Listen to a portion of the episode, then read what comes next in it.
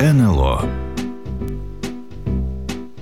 Да, мы граничим с Петербургом. Да, через нас можно попасть в Финляндию и Эстонию. И это все, что стоит знать о Ленинградской области? На территории которой может поместиться, скажем, вся Австрия Или Чехия. или Ирландия. Еще и маленький кусочек останется. А ведь на примере территории, которую сейчас занимает 47-й регион, можно изучать историю государства российского. Чем и займемся. И приглашаем в путешествие. Я Наталья Костицына, И я, Кирилл Манжула, ведущая подкаста НЛО. неизвестная Ленинградская область. И наш сегодняшний гость, наш обожаемый собеседник, это и музыкант, и педагог, и э, главный редактор детского, детского журнала. и по- подросткового, юношеского журнала «Автобус». И он же генеральный директор Петербургского агентства путешествий и экскурсий. И автор многих экскурсий не только по Петербургу, но и по Выборгу, ну и, в общем, по многим странам и континентам. У нас сегодня в гостях Игорь Воеводский. Здравствуйте. Вы знаете, вы мне напомнили Шварца, первое явление дракона к Шарлеманям, когда Ланселот сидит и ждет, когда же войдет это чудовище. И входит человек с одной головой. Он говорит удивленному Ланселоту, я пришел запросто, без регалий. Вы перечисляли как-то очень много всего. Не, ну надо отметить, что все-таки в городе, я имею в виду в Петербурге, все то, что Даша перечислила, оно крепко к вам так прикреплено в сознании Имеет людей. самое Да, непосредственное да, да. отношение. Ну, спасибо, музыкант я уже все-таки в прошлом. Все остальное я так быть согласен признать. Ну вот, кстати, средневековый город. Когда вы ходите по этому городу, вам Ланцелот где-то там не Мерещится? мерещится? Вопрос хороший. Э, Я бы сказал, что, скорее всего, нет, потому что, как правило, я в Выборге бываю, глядя на Выборг начала 20 века, на Выборг северного модерна, то есть это для меня столица северного модерна в Ленинградской области, но, безусловно, тени там ходят. И тени очень-очень яркие и известные. Выборг, он является ровесником многих европейских городов, уже не говоря о том, что он намного старше северной столицы. Он э, намного старше северной столицы, он действительно ровесник Стокгольма, он ровесник города Турку, шведское название Або. Он ровесник Ланскрони, которая не состоялась как город, потому что новгородцы ее разрушили. Вообще 11-12 века безумно интересное время в истории Европы. Это как-то даже сложно себе представить, как двигались эти удивительные люди, которых мы называем варягами, французы называют норманами, люди с севера. Викинги в X-XI веках, те самые викинги, которые на своих быстроходных судах открывают Америку, которые доходят до византийского государства и служат в личной охране императора, это с одной стороны. С другой стороны, викинги, которые пришли в Нормандию, э, север Франции, заняли ее, через сто лет примерно превратились в Вильгельма Завоевателя, который стал королем Англии. Его ближайшие родственники становятся королями Сицилии. То есть это какие-то вселенские передвижения, которые даже вот в сегодняшней технике, в сегодняшнем уровне транспорта, э, всякой инфраструктуры довольно велики. А как тогда на этих парусных судах? Понимаете, я к чему говорю, что это время, когда очень много всяких движений. И Швеция уже э, формируется в государство. Уже, наконец, есть король, который один сменяет другого. Иногда это э, кровавые совершенно события, когда сын убивает отца, отец э, сына или брат брата. В общем, ну, это вся средневековая история и на юге, и на севере одинаково. У нас в России тоже было многое. Но в итоге этого в 1293 году на маленьком островочке на реке Вокса, которая соединяет Финский залив и Ладожское озеро, Ладожское озеро Это путь э, в Неву, и оттуда дальше Волхов, и дальше уже этот самый путь из Варяг к Греки, по Воксе ходили корабли в Ладогу. Они перестали туда ходить уже только в начале 20 века, когда финны хотели изменить как бы направление движения воды, возник тот самый поток бурное, Лосевские пороги, вот, и выход в Ладогу закрылся, он стал несудоходным. А для шведов, которые пришли во главе с Торгельсом Кнутсеном, это было место аналогичное Шлиссельбургу для Петра I. Это был замок, который закрывал вход в Финский залив для кораблей из России, из Руси, и открывал им доступ к передвижениям на юг.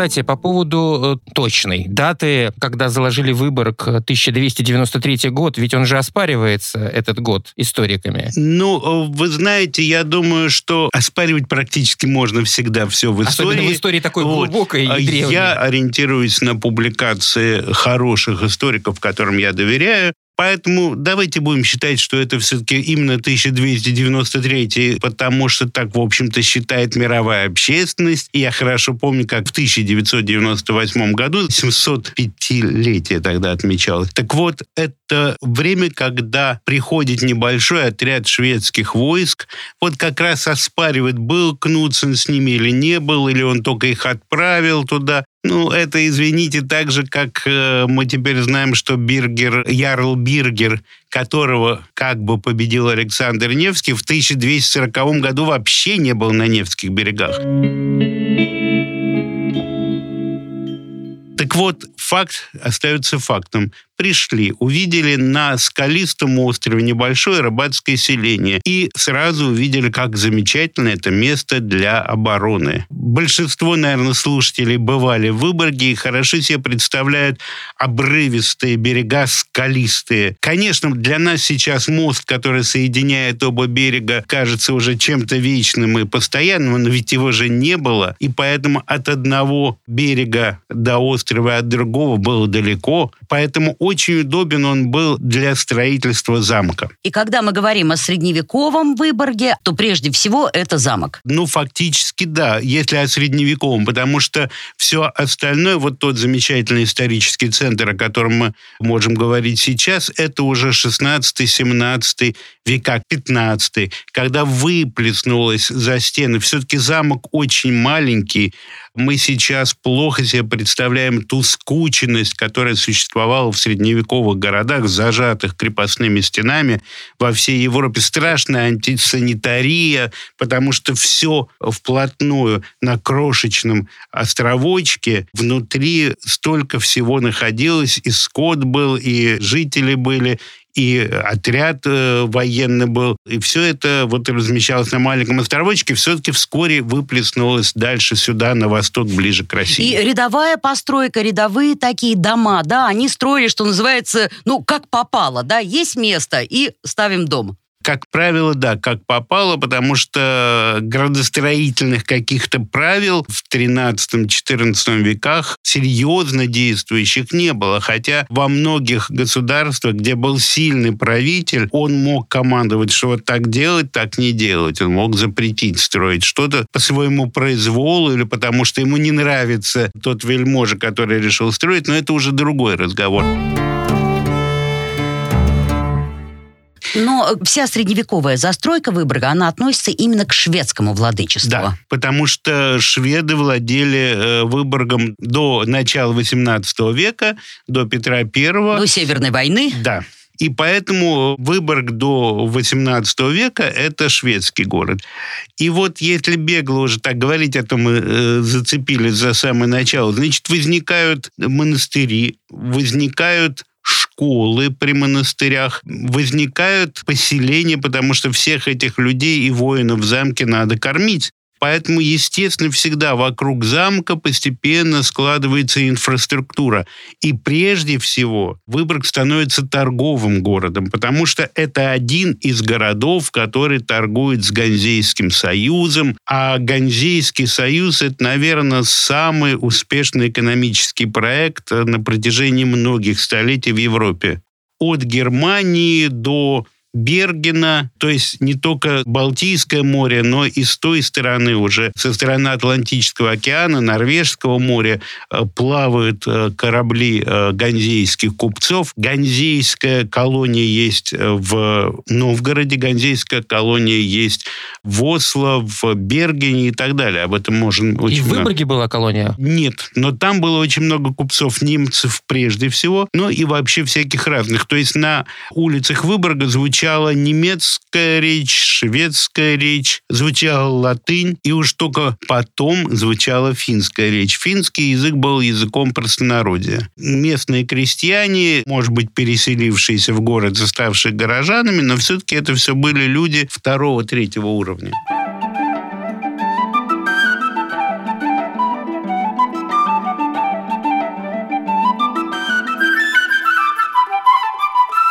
За всю историю Выборг переходил из рук в руки. И российским он стал после Северной войны, когда Петр завоевал этот город. И я не случайно хотел начать с этого, потому что фактически расцвет архитектуры северного модерна напрямую связан с тем, что Россия завоевала сначала при Петре кусочек, потом в 1809 году всю Финляндию. И Александр I сделал все для того, чтобы финны наконец сообразили, что они не шведы, они другие, подтолкнул их к национальному самосознанию, а потом в конце XIX века началась насильственная русификация.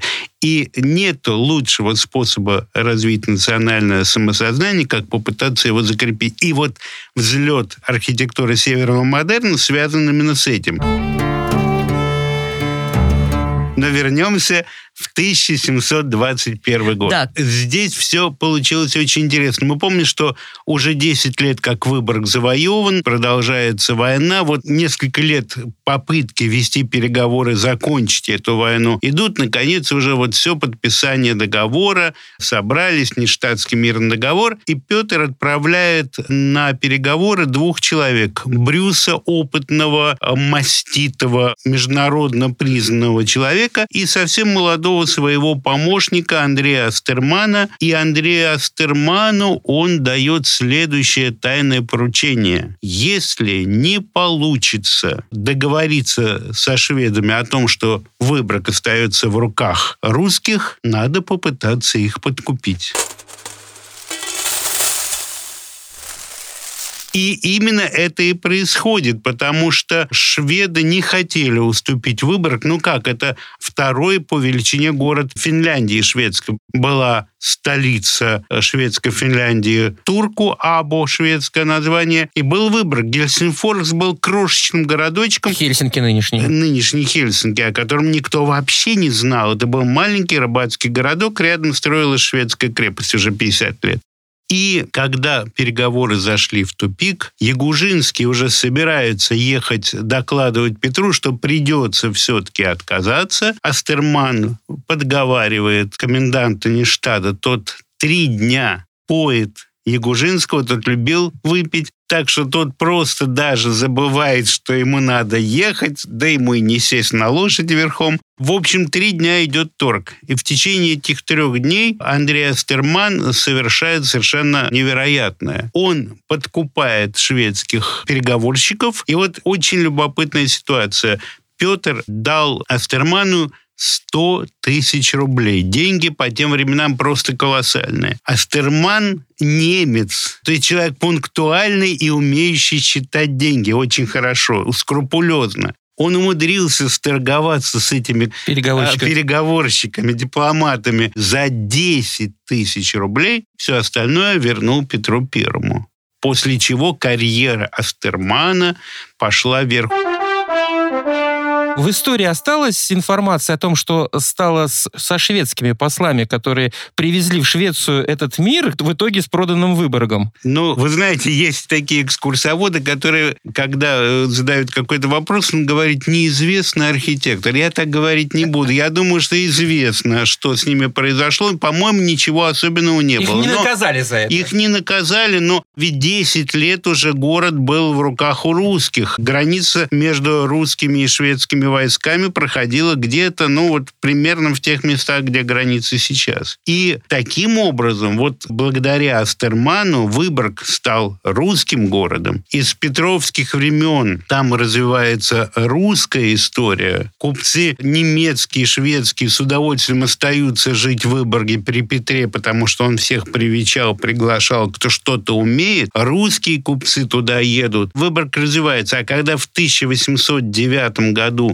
Александр I присоединяет всю Финляндию к России, образуя Великое княжество Финляндское, он делает поступок, аналогичный поступку Никиты Сергеевича Хрущева.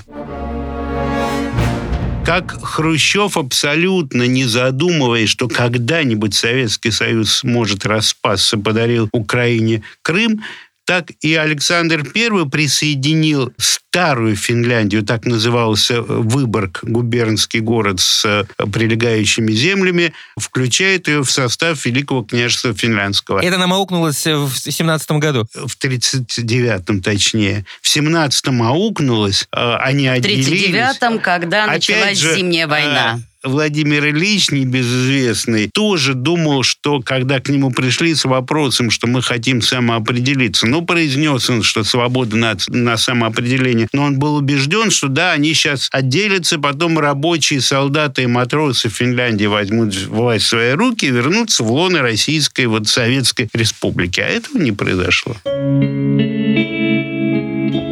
НЛО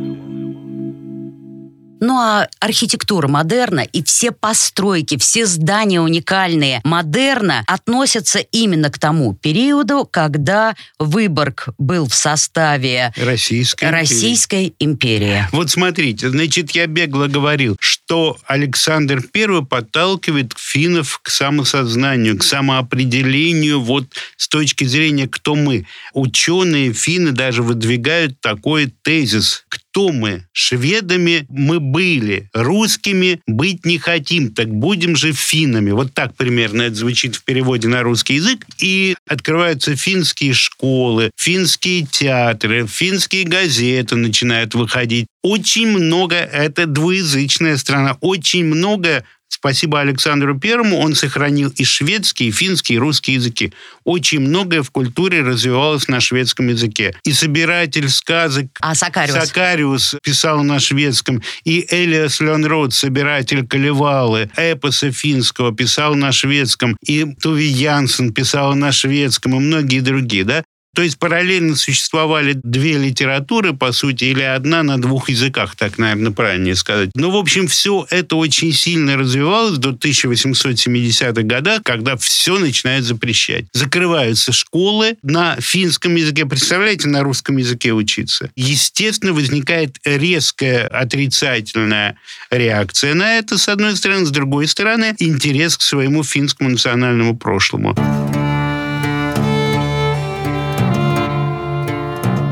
И финны начинают изо всех сил изучать свою историю, свою архитектуру, э, свои сказки, фольклор и все прочее. И ездят в Карелию, потому что историю э, финской, Финской.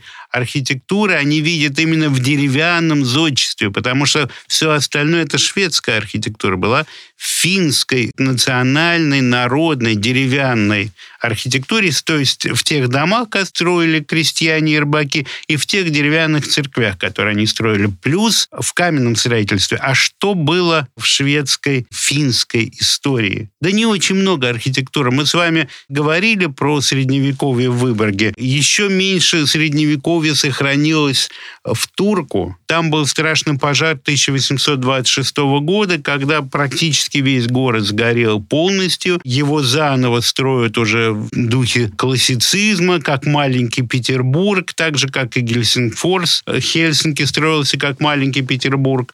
То есть у них средневековая архитектура сохранилась в замках и в соборах и церквях. И что такое средневековая архитектура? Вот мы с вами уже чуть-чуть говорили. Тот же самый Выборгский замок. Но он был деревянный, потом построили каменный, потом еще раз перестроили, расширили. Пришел Густав Ваза и сказал, изобрели пушки, все к черту снести, надстроить, перестроить башни, постоянные перестройки. Мы смотрим на Выборгский замок, мы видим снизу мощная валунная кладка, чуть дальше гладко отесанные гранитные блоки, дальше пошел кирпич.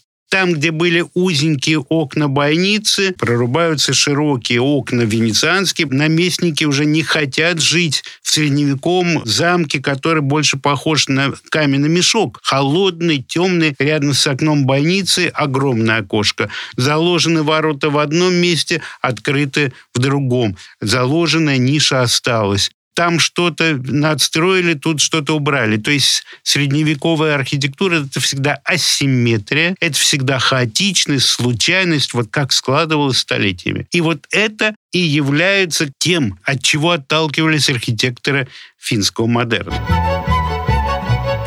Ну вот, кстати, финны ведь не называют свои здания здания северного модерна. Финны, вот очень хорошо, я как раз к этому хотел перейти, они называют это стиль финский национальный романтизм.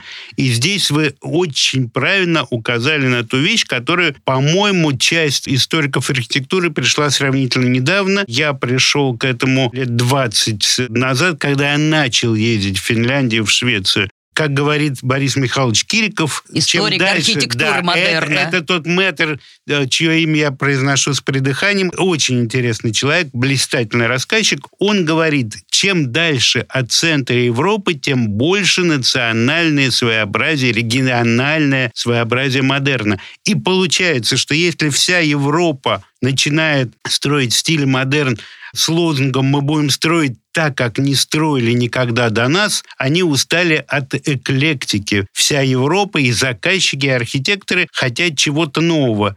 Эклектика – это когда можно строить, хотите в духе готики, хотите в духе романском, хотите в древнеегипетском, в древнеримском, что угодно. И вот настал в конце XIX века момент, когда вся Европа захотела чего-то совсем нового. А у финнов другая история. Мы только что с вами говорили, что у них национальный подъем. И они в этом же названии финский национальный романтизм, они в него и вкладывают романтическое переосмысление той самой древней архитектуры. Ну, также упомянутая вами Калибала, ведь персонажи из Калибалы, их можно увидеть на фасадах домов в Выборге.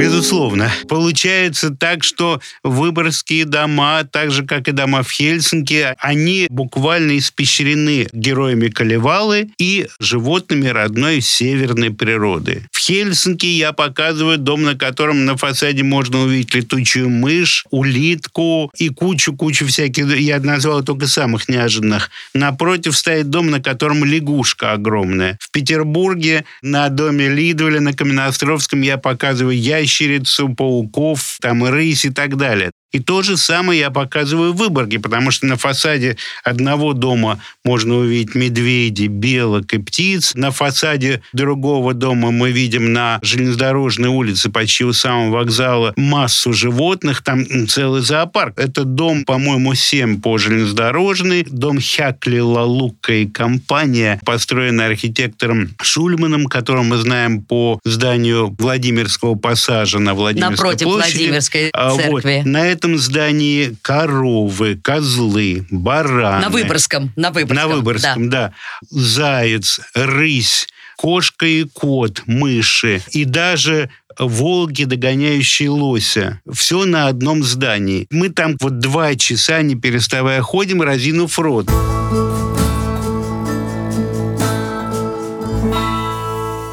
Лалукка – это вот та семья меценатов Совершенно в Выборге. верно. И если мне не изменяет память, вдова Лалуки Мария, она же завещала деньги городу, и на эти деньги была построена библиотека Алвара Алто. Совершенно верно. На эти деньги строилась библиотека Алвара Алта, а в Хельсинки строился дом для художников. То есть это действительно был большой меценат, владелец э, хорошей торговой фирмы, большой, успешной.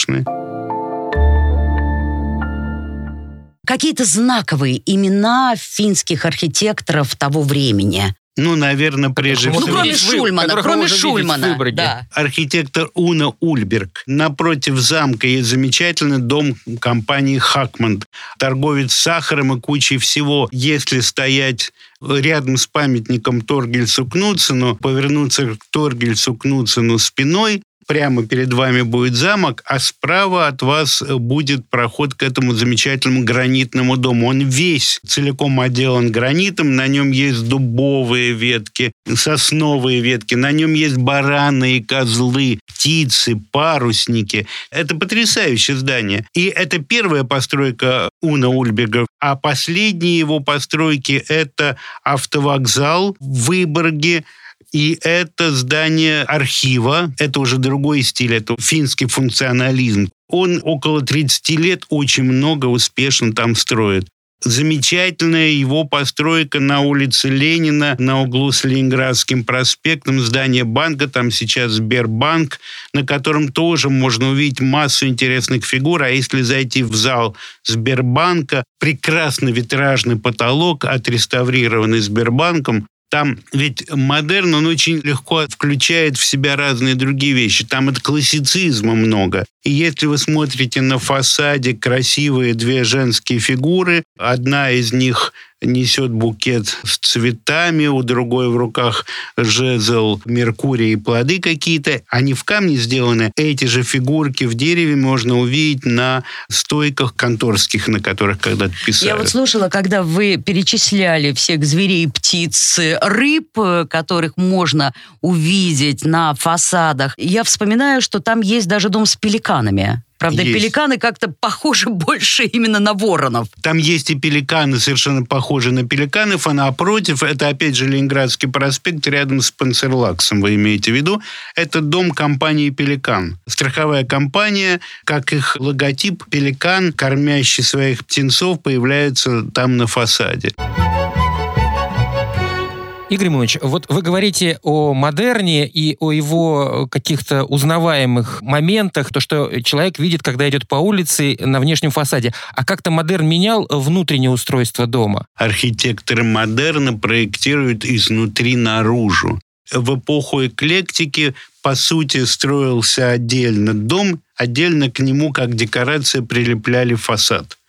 И, собственно говоря, отчасти так было эпоху классицизма. И если вы стоите на Марсовом поле и смотрите на казармы Павловского полка, здание Ленэнерго знаменитое, то вы видите одинаковые ряды окошек, вам в голову не приходит, что за некоторыми из них располагались конюшни, в некоторых из них были офицерские небольшие комнаты или огромные помещения, в которых там, может быть, 50-100 солдат спали сразу. На постройках модерна, как правило, мы видим, что находится внутри. И если по замыслу архитектора здесь нужно больше пространства, он свободно выдвигает наружу, делает большой эркер или ризолит, намного выступая вперед, или если ему хочется сделать нишу, опять же делать нишу, потому что это нужно. И лестницу вы всегда увидите, если она выходит на фасад, вы увидите по размещению окошек вне этажей, вы поймете, что здесь лестница. Архитектура модерна, особенно северного, это очень большой комфорт для жителей. В этих домах строятся ледники под двором даже. Ведь мы с вами привыкли к холодильникам. Сто лет назад еще было по-другому. Зимой заготавливали лед, его закладывали в подвалах под этими зданиями. В целом ряде именно построек модерна. Потому что в более ранних постройках просто во дворе строился деревянный большой сруб временный зимой. В него загружали этот самый лед, Потом к концу лета лед кончался, а эта деревянная постройка гнила, потому что лед все время тает. Ее сносили, строили заново. А вот в эпоху модерна уже все это было внутри. И даже мусоросжигание какое-то делалось внутри делались лифты, делались э, максимально комфортными комнаты, толстые обязательно стены делались, звукоизоляция в домах эпохи модерна замечательная. Игорь Иванович, когда завершился модерн в Выборге? Есть какие-то даты примерные? Все очень просто. Так же, как в Петербурге началась Первая мировая война, деньги на строительство кончились. Что-то такое достроили, и все встало. Дальше революция, гражданская война у них была не менее кровопролитной, чем у нас. Может быть, просто масштабы были другие, но там тоже и белые, и красные одинаково много пролили крови. И дальше некоторая пауза, а потом начинается строительство уже в другом стиле финского функционализма. У них, может быть, поскольку это все быстрее, чуть-чуть есть построек стиля ар-деко, но их немного. А упомянутый район Эйра, там есть здание руки тех архитекторов, которые строили в Выборге? Смотрите, значит, если говорить о хельсинских архитекторах, которые работали в Выборге, то это прежде всего Сигерштадт. Вот тот дом, который разрушается, я уже говорил, на крепостной, но всем известен рынок, который он построил. Он кучу рынков построил и в Хельсинки. Это архитектор один из троицы замечательный Гизелиус Лингрен Сааринин, которые начали модерн в Хельсинки. Вот Лингрен работал и в Выборге, и прямо напротив вокзала стоит замечательный дом, построенный несколькими архитекторами. Лингрена они пригласили, чтобы построить фасад. Такое асимметричное здание сразу за сквером с башней с правой стороны. Очень интересно. И вот там как раз маски этих героев Калевалы полный рост. А в Петербурге есть постройки этих архитекторов? А, границы не было, и наши архитекторы, и финские архитекторы свободно перемещались. Они приезжали сюда, наши приезжали туда. Все прекрасно знают дом Саламандра на Гороховой, дом 2 или 4. Был, когда объявлен конкурс на строительство этого здания, а, в нем участвовал самый известный финский архитектор того времени Эли Сааринин. Он не победил. У нас работал Густав Нюстрем, это архитектор более старшего поколения.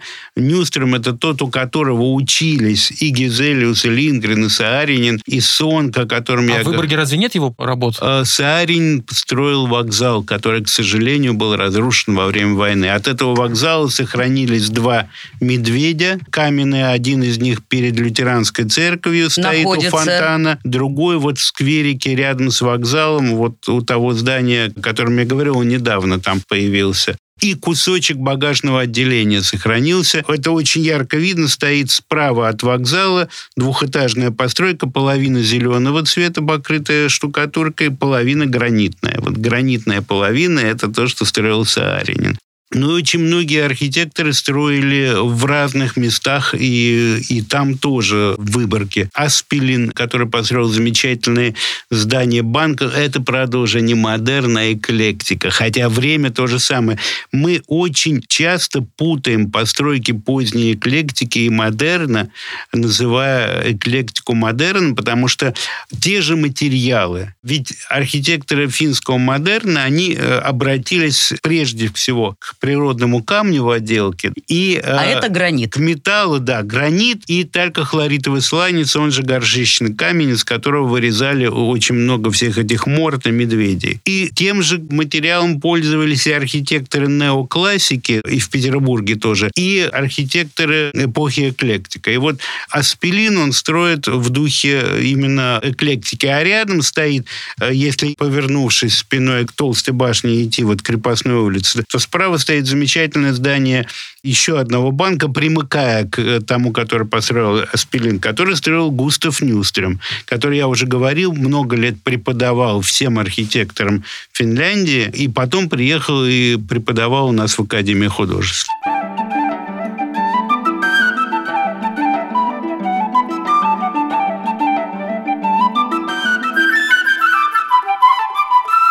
Выборжане очень гордятся скульптуры лося, который сейчас находится перед э, зданием библиотеки Албара Алта. Такого же точно лося мы можем увидеть э, в Хельсинки перед э, музеем биологическим. То есть есть несколько авторских повторений, но скульптура, бронза это позволяет лить несколько копий. Я повторюсь, что для финнов эпохи модерна, особенно природная вот среда окружающая была очень важна, они ее впускали в город. И вообще финны, которые в прошлом своем либо крестьяне, либо рыбаки, они всю жизнь на протяжении столетий были связаны с природой. Они очень трепетно связаны с родной природой. Поэтому они никогда не бросят ни пластиковый стаканчик, ни банку в лесу они очень нуждаются в постоянном общении с природой. Поэтому природа на фасадах, природа в скульптуре. В Хельсинки вы тоже очень много найдете лошадей, оленей, каких-то еще животных,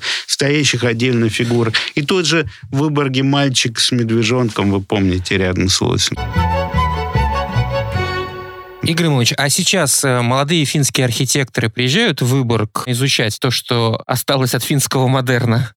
Прежде всего, они едут смотреть библиотеку Алваралта. В каком бы городе Европы я ни был, если зайти в серьезные книжные магазины, там есть отдел книг э, об архитектуре, обязательно монография, обязательно монография об Алвариалта, а библиотека это как бы один из важнейших его, хотя одна из первых его построек. Я бы сказал, что наверняка создатели вот новой библиотеки в Хельсинки, библиотека Отда, если вы не были, обязательно, я говорю всем слушателям, надо идти в эту библиотеку. Она рядом недалеко от вокзала, 10 минут С ходьбы. лестницы круговой Там уходящей есть вверх, круговая, да. круговая лестница, между прочим, привет Леонардо да Винчи, потому что она повторяет идею лестницы в замке Шамбор, который по легенде рисовал для Франциска I Леонардо да Винчи.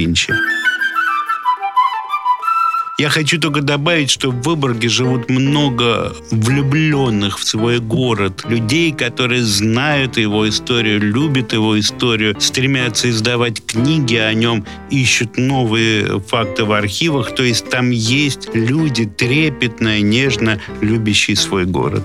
Игорь Воеводский был сегодня в гостях у Натальи Костицыной Кирилла Манжула. в подкасте «НЛО. Неизвестная Ленинградская область.